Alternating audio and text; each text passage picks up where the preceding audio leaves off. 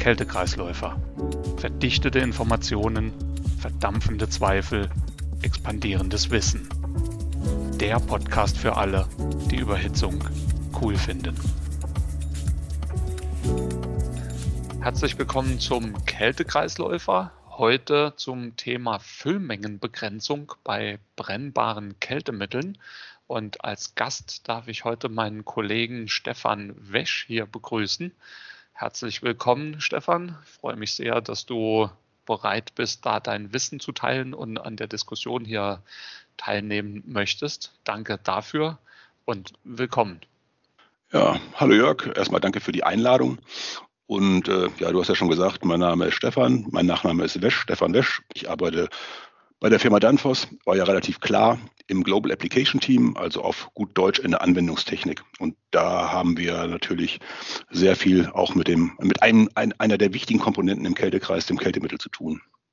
Das ist richtig. Das ist ein Kälte oder das ist eine Komponente, die, an die nicht immer gedacht wird an das Kältemittel, wobei es wird ja jetzt immer wichtiger, die ganze Kältemitteldiskussion, die am Laufen ist. Und deshalb beschäftigen wir uns halt eben in der Branche auch immer mehr mit brennbaren Kältemitteln.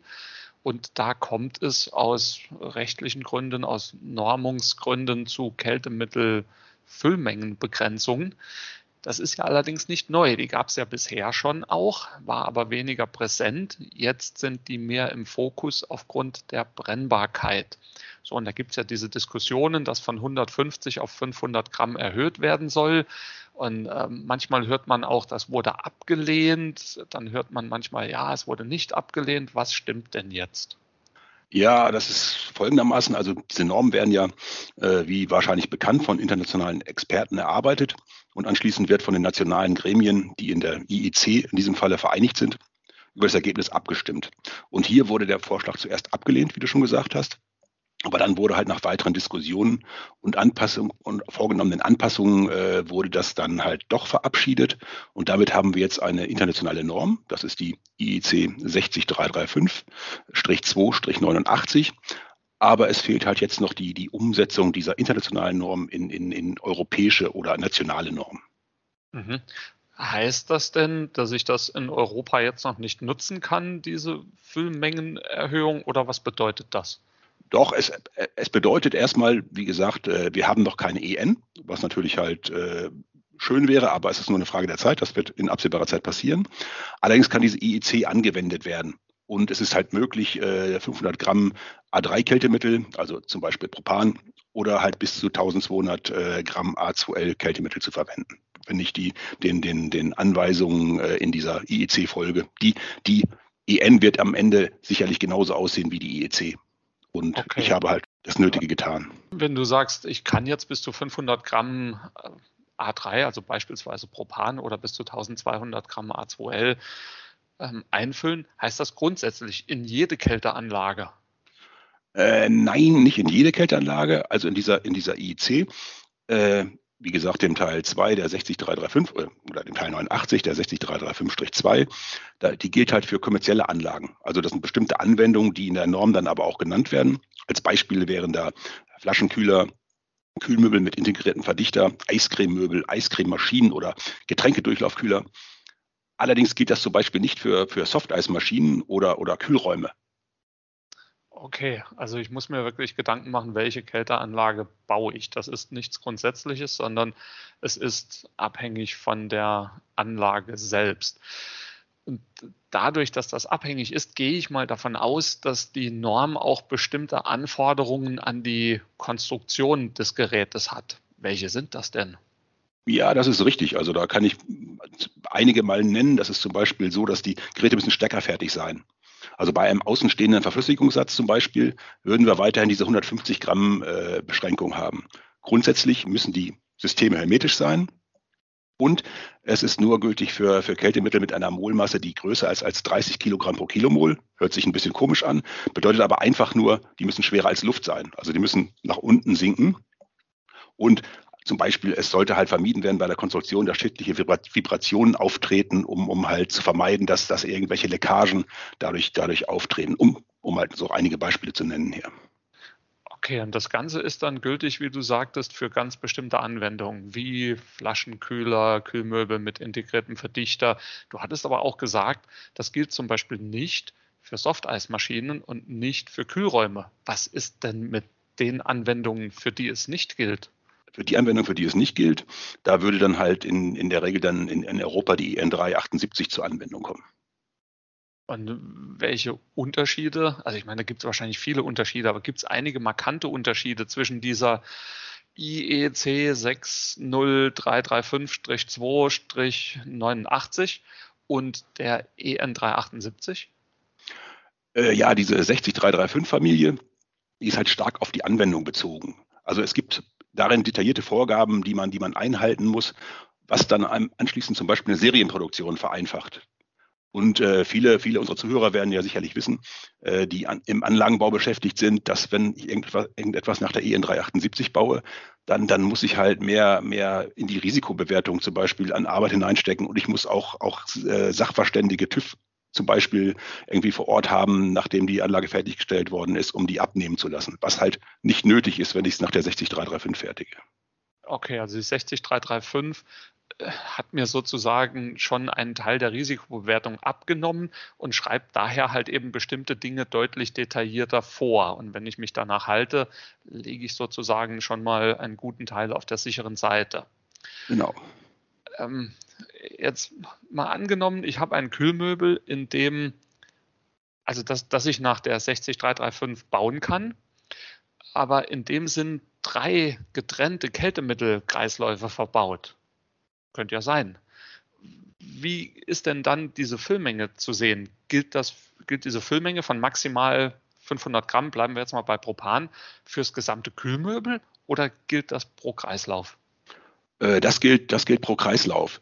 Äh, das war bisher ja auch schon so. Bei der 150 Gramm Regelung wurde halt, um diese, um diese Füllmenge nicht zu überschreiten, wurden halt teilweise größere Anlagen mit drei Kreisen A 150 Gramm zum Beispiel gebaut, um halt größere Kälteleistungen äh, äh, hinzubekommen. Und das ist heute genau das Gleiche. Man kann halt ein Möbel bauen mit einem Kreislauf von 450 Gramm als Beispiel. Man kann aber auch drei Kreisläufe mit 500 Gramm in diesem, in diesem äh, Möbel oder in, diesem, in dieser Anlage haben.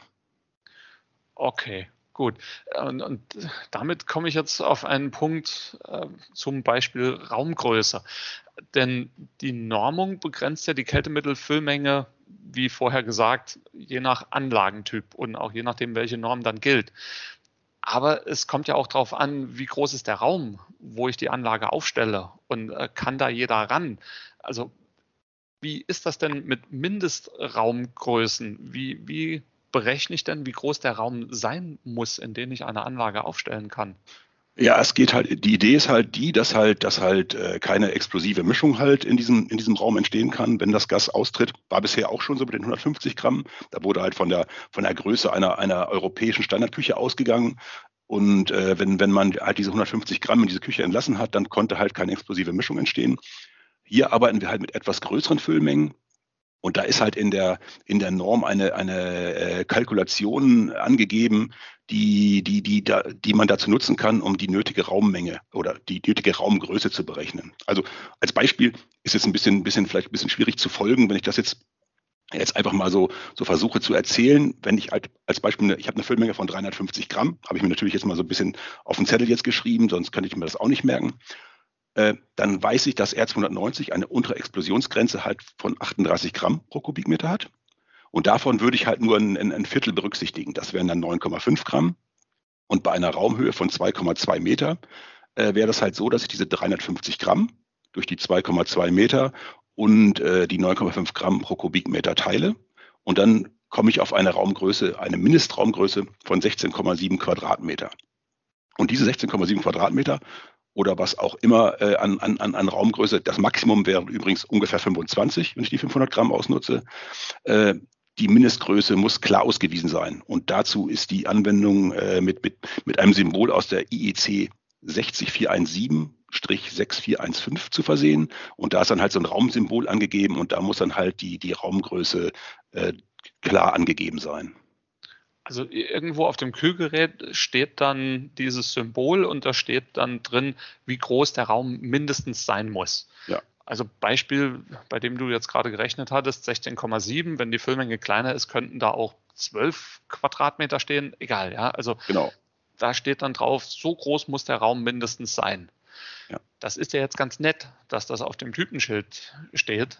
Aber wer ist denn jetzt verantwortlich dafür, dass die Kälteanlage auch in einem Raum drin ist, der diese Mindestgröße hat? Also dafür ist der Nutzer zuständig. Also der Hersteller ist natürlich dafür verantwortlich, dass die Angaben stimmen, die er auf das Kühlmöbel geschrieben hat.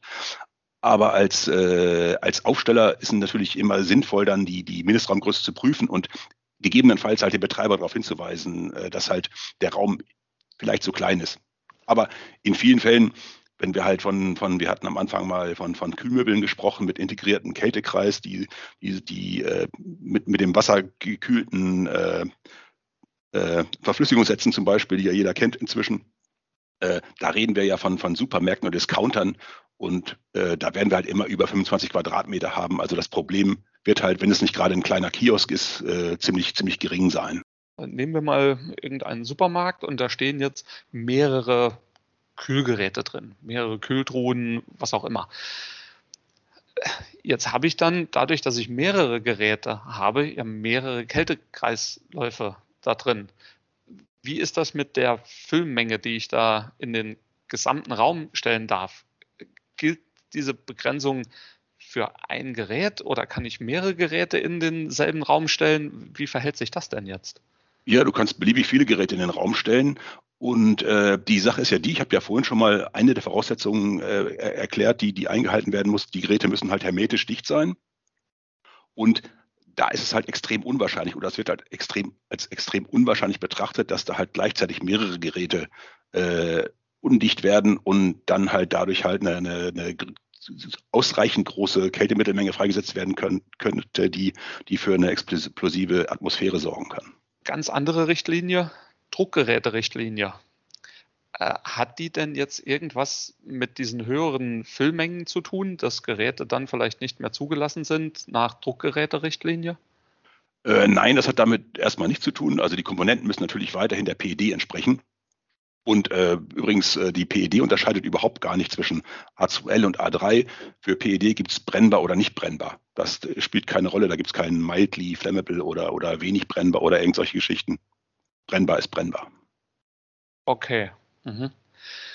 Worüber wir noch nicht gesprochen haben, ist Ausbildung. Wer darf mit brennbaren Kältemitteln arbeiten? Benötige ich eine besondere Ausbildung zur Arbeit mit brennbaren Kältemitteln?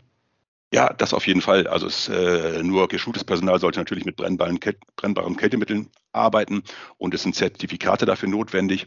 Und äh, allen unseren Zuhörern jetzt, die halt für, für sowas in den Betrieben verantwortlich sind, denen wäre natürlich zu raten, die, die, die, die Leute dafür halt jetzt anzumelden zu solchen Schulungen, wenn noch nicht geschehen, damit halt äh, damit gearbeitet werden kann. Stefan, herzlichen Dank für, für die Diskussion. Wir kommen auch schon so langsam zum Ende. Als kurze Zusammenfassung nochmal. Ja, es ist notwendig, sich mit brennbaren Kältemitteln immer mehr zu beschäftigen. Es gibt eine neue internationale Norm, die für bestimmte Anlagentypen, die auch genau dort genannt sind, zum Beispiel steckerfertige hermetische Geräte, dann eine Füllmengenerhöhung zulässt auf bis zu 500 Gramm für A3-Kältemittel wie Propan, bis zu 1200 Gramm für A2L-Kältemittel. Für alle anderen an anderen Anlagen gilt weiterhin die EN 378. PED unterscheidet nicht zwischen A2L und A3. Die unterscheidet nur, es brennt oder es brennt nicht. Und ganz wichtig, nur an solchen Anlagen arbeiten nach einer entsprechenden Schulung. Zur Info an alle Zuhörenden, es gibt weitere Informationen dazu unter danfoss.com und dann Schrägstrich Refrigerant Center. Dort gibt es recht viele interessante Infos auch zu Kältemitteln, zu Normungen, äh, was da halt eben alles diskutiert wird. Allerdings auch ganz klar, das ersetzt keine zertifizierte Schulung. Das sind einfach zusätzliche Infos. Damit nochmal herzlichen Dank an alle, die zugehört haben. Stefan, an dich herzlichen Dank. Und äh, tja, dann bis zum nächsten Mal. Immer unterkühlt entspannen. Danke. Tschüss. Tschüss.